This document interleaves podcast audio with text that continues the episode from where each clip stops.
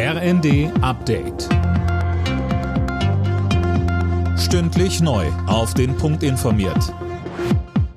Ich bin Gisa Weber. Guten Abend. Deutschland will die Ukraine mit weiteren Waffenlieferungen unterstützen. Das hat Verteidigungsministerin Lambrecht in der ARD angekündigt. Mit Dänemark und Norwegen will man den Bau von 16 Panzerhaubitzen finanzieren, die kommendes Jahr in die Ukraine geliefert werden sollen. Zuvor hatte Lambrecht bereits ein Luftabwehrsystem in Aussicht gestellt. Stellen Sie sich das vor, was das bedeutet für Kinder, für ältere Menschen, ständig dieser Angst, diese Bedrohung ausgesetzt zu sein, dass es jederzeit zu dieser Situation kommen kann. Die Luftverteidigung ist mittlerweile ganz zentral in den Fokus gerückt und Deutschland wird da an der Seite der Ukraine stehen. Die monatelang russisch besetzte Stadt Liman ist wieder komplett unter ukrainischer Kontrolle. Das hat Präsident Zelensky verkündet. Liman liegt in Donetsk und damit in einer der Regionen, deren völkerrechtswidrige Annexion Kremlchef Putin gerade erst verkündet hat.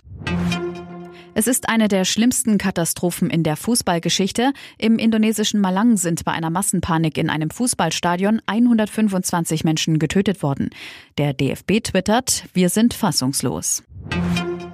Eine Gruppe Bundestagsabgeordneter ist aktuell in Taiwan zu Besuch. Eine etwas heikle Mission, denn China betrachtet Taiwan als Teil der Volksrepublik und sieht solche Kontakte als Provokation. Die deutschen Abgeordneten wollen sich davon nicht einschüchtern lassen und Solidarität mit Taiwan zeigen.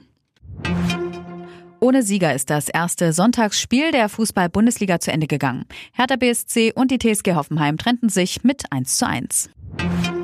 Und in der Formel 1 hat Red Bull-Pilot Sergio Perez den großen Preis von Singapur gewonnen. Direkt dahinter kamen die Ferrari-Piloten Charles Leclerc und Carlos Sainz ins Ziel. Damit ist die Titelentscheidung vertagt. Denn wie im Spitzenreiter Max Verstappen wurde in seinem Red Bull nur Siebter. Alle Nachrichten auf rnd.de